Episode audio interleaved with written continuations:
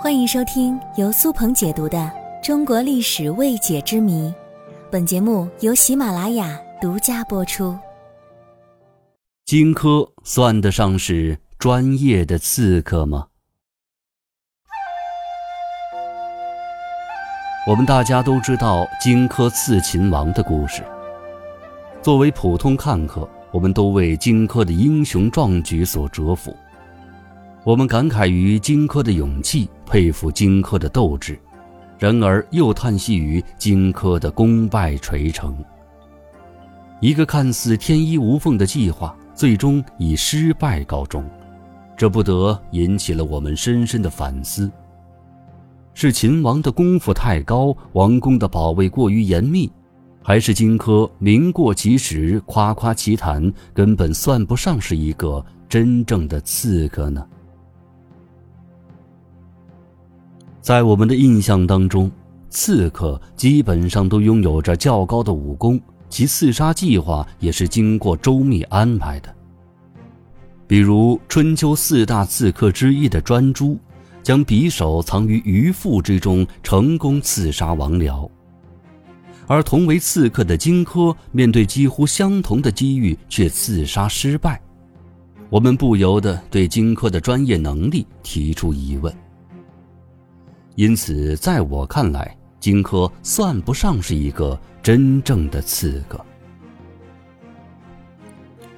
您可能不同意我的观点，没关系，您慢慢往下听。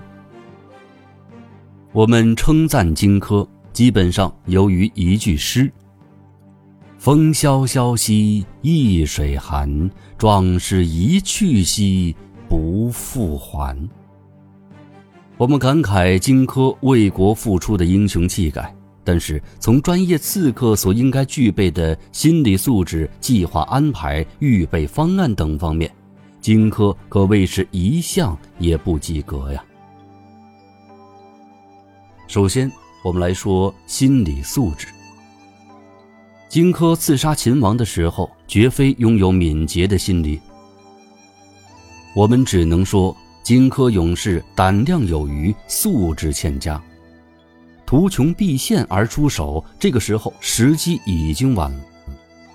其次，他内心慌乱，连击多次而未刺中，自杀时机以及心理素质的欠缺，导致了任务以失败而告终。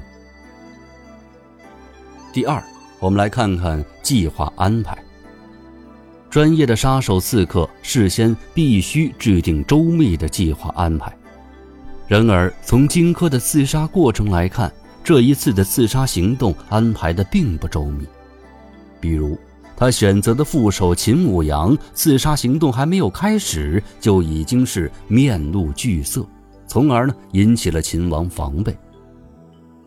助手的选择非但没有起到锦上添花的作用，反而成为了刺杀行动最大的 bug，这不得不让我们怀疑荆轲的专业能力了。第三点就是预备方案。但凡专业的刺杀行动，必然配备有两套预备方案，但是显而易见。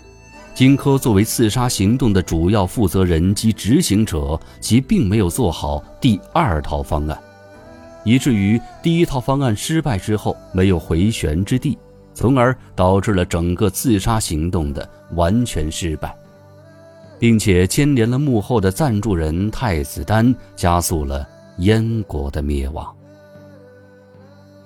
基于以上的几点，所以我认为荆轲算不上是一名。专业的刺客。